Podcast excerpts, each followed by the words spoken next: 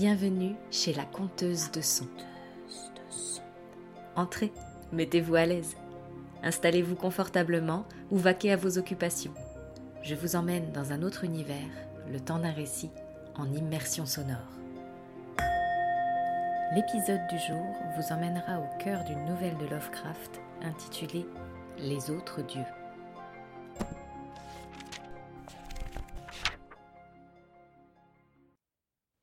Au sommet du pic le plus élevé de la terre demeurent les dieux qui ne souffrent pas qu'aucun mortel les regarde.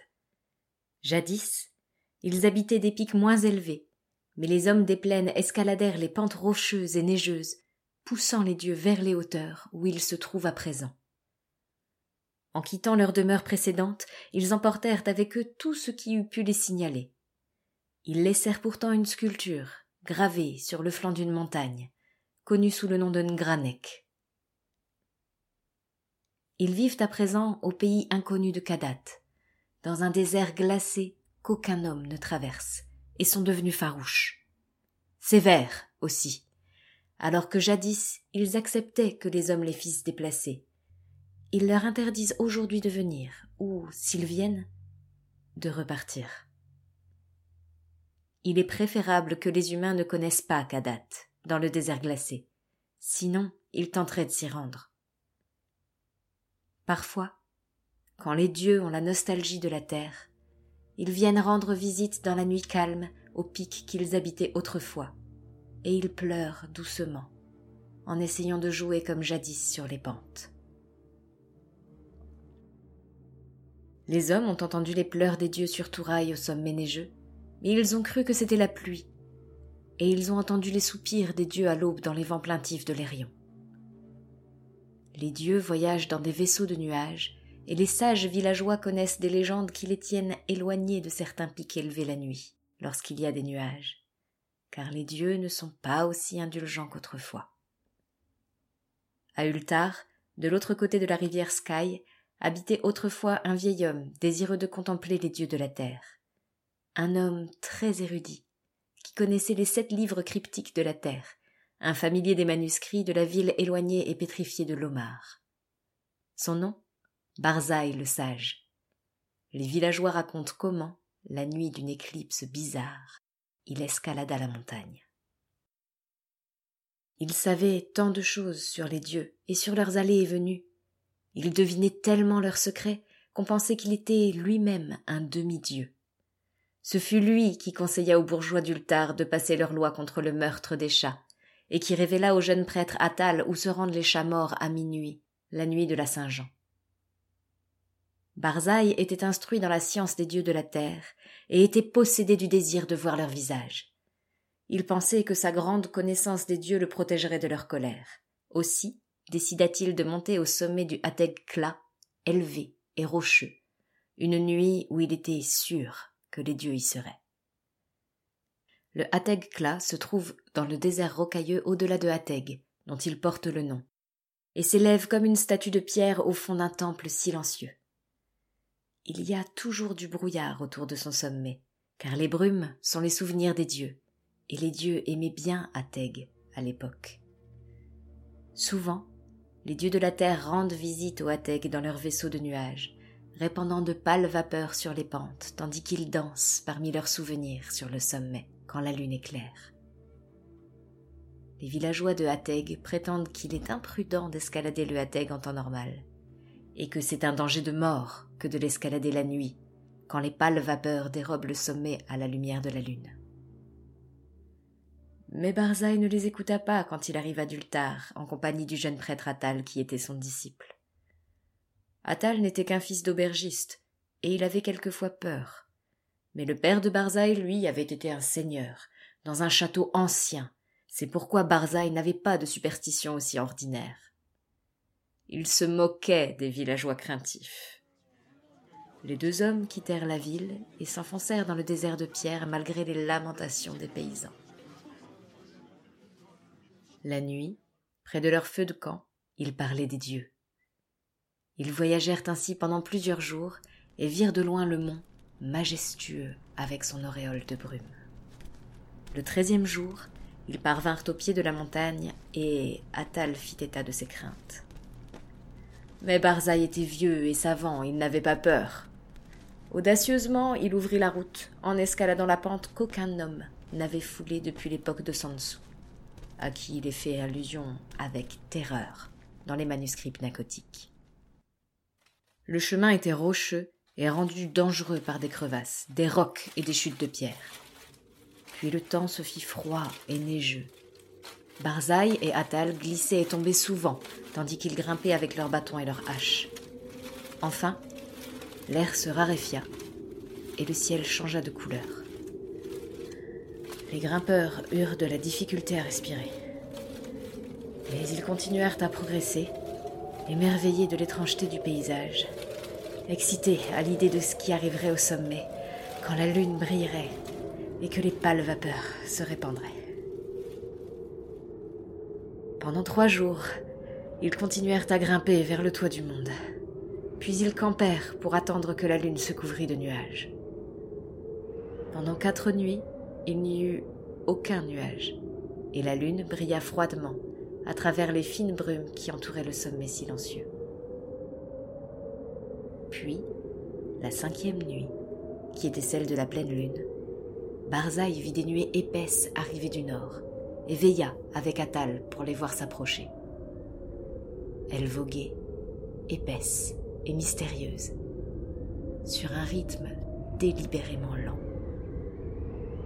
Elles se disposèrent autour du pic, bien au-dessous des veilleurs, dissimulant la lune et le sommet au regard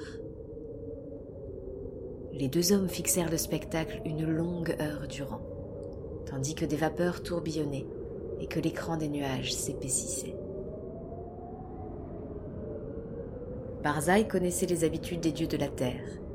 Il écoutait avec attention, mais Atal sentait le froid des brumes humides, et il avait peur. Quand Barzaï se mit à grimper plus haut et à leur faire signe, Atal mit longtemps à le suivre. Les vapeurs étaient tellement épaisses que le chemin était difficile. Lorsqu'enfin il se mit en route, Atal voyait à peine la forme grise de Barzaï sur la pente, dans la lueur nuageuse de la lune. Barzaï était fort en avant et semblait grimper beaucoup plus facilement qu'Atal, malgré son âge. Il ne craignait pas l'altitude qui devenait insupportable, et il n'hésitait pas devant les larges crevasses noires qu'Atal avait du mal à sauter. Ils continuèrent donc à monter par-dessus les rocs et les gouffres dangereux, parfois effrayés de l'ampleur du silence des sommets glacés et désolés, et des hauteurs de granit.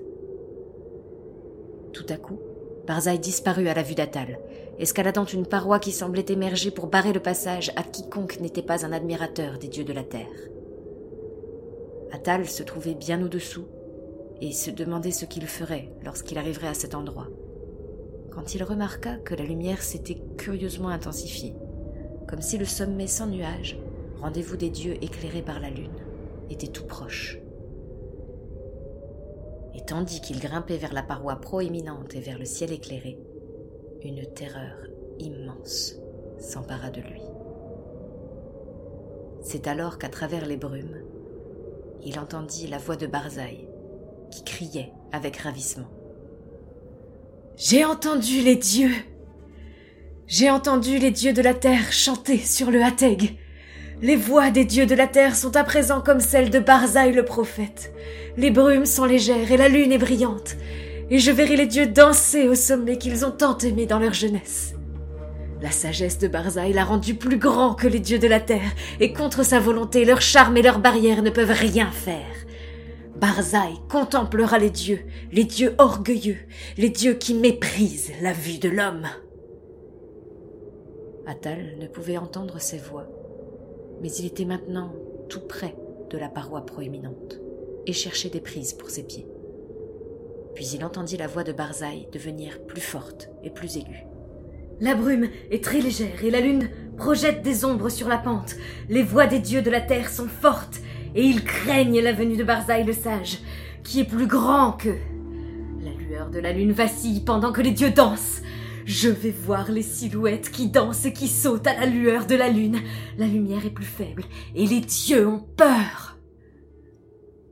Tandis que Barzaï criait ces paroles, Atal progressait vers le sommet, comme si les lois de la Terre s'inclinaient devant d'autres lois plus fortes. Car si le chemin était plus escarpé que jamais, la voie était à présent rendue étrangement facile, et la paroi proéminente fut à peine un obstacle quand il l'atteignit et se laissa glisser sur elle. La lueur de la lune avait diminué, et tandis qu'Atal continuait à monter à travers les brumes, il entendit son compagnon hurler parmi les ombres. La lune est sombre et les dieux dansent dans la nuit. Il y a de la terreur dans le ciel, car sur la lune s'est abattue une éclipse qu'aucun livre humain ou divin n'a jamais prédite. Il y a de la magie inconnue à Ateg, car les cris des dieux effrayés se sont transformés en rire, et les pentes de glace montent dans les cieux noirs vers lesquels je me dirige. Hey Hey Enfin Dans la lueur incertaine, j'aperçois les dieux de la terre C'est alors qu'Atal, glissant vertigineusement sur des escarpements, entendit dans l'obscurité un rire épouvantable, mêlé à un cri jamais entendu, si ce n'est dans le flégéton des cauchemars indicibles. Un cri où se reflétait toute l'horreur et toute l'angoisse d'une vie entière, rassemblée dans un seul moment. Les autres dieux Les autres dieux Les dieux des enfers extérieurs qui protègent les faibles dieux de la terre Ne regarde pas Retourne-t'en Ne regarde pas. La vengeance des abîmes infinis Ce gouffre, maudit et damné. Dieu miséricordieux de la terre. Je tombe dans le ciel. Et tandis qu'Atal fermait les yeux, se bouchait les oreilles et essayait de descendre pour échapper à l'attraction puissante des hauteurs inconnues, un orage terrible éclata sur le Hateg, qui réveilla les braves villageois des plaines et les bons bourgeois de Hateg, Nir et Ultar, et leur fit contempler à travers les nuages cette étrange éclipse de lune qu'aucun livre n'avait prévue. Quand la lune disparut enfin, Atal était en sécurité sur les glaciers inférieurs de la montagne, hors de la vue des dieux de la terre ou des autres dieux. Or, il est dit dans les manuscrits nacotiques que Sansu ne trouva rien d'autre que de la glace et du roc quand il escalada le Hateg aux premiers âges du monde. Pourtant, quand les hommes d'Ultar, de Nir et de Hateg surmontèrent leurs craintes et gravirent la montagne deux jours à la recherche de Barzaï le sage, ils trouvèrent gravé dans la pierre du sommet un curieux symbole cyclopéen de cinquante coudées de large, comme si la roche avait été travaillée par un ciseau titanesque et le symbole ressemblait à ce que les érudits ont vu dans les parties des manuscrits pnacotiques trop anciennes pour être déchiffrées. On ne retrouva jamais Barzaï le sage. Et jamais Atal le saint prêtre ne put prier pour le repos de son âme. Depuis, jusqu'à ce jour, les peuples d'Ultar, de Nir et de Ateg ont peur des éclipses et prient la nuit quand de pâles vapeurs cachent le sommet de la montagne et la lune. Et au-dessus des brumes du Hateg, les dieux de la terre dansent parfois avec leurs souvenirs, car ils savent qu'ils sont en sécurité. Ils aiment venir de Kadat l'inconnu, sur leur vaisseau de nuages, jouer comme dans l'ancien temps, lorsque la terre était jeune et que les hommes ne gravissaient pas les cimes inaccessibles.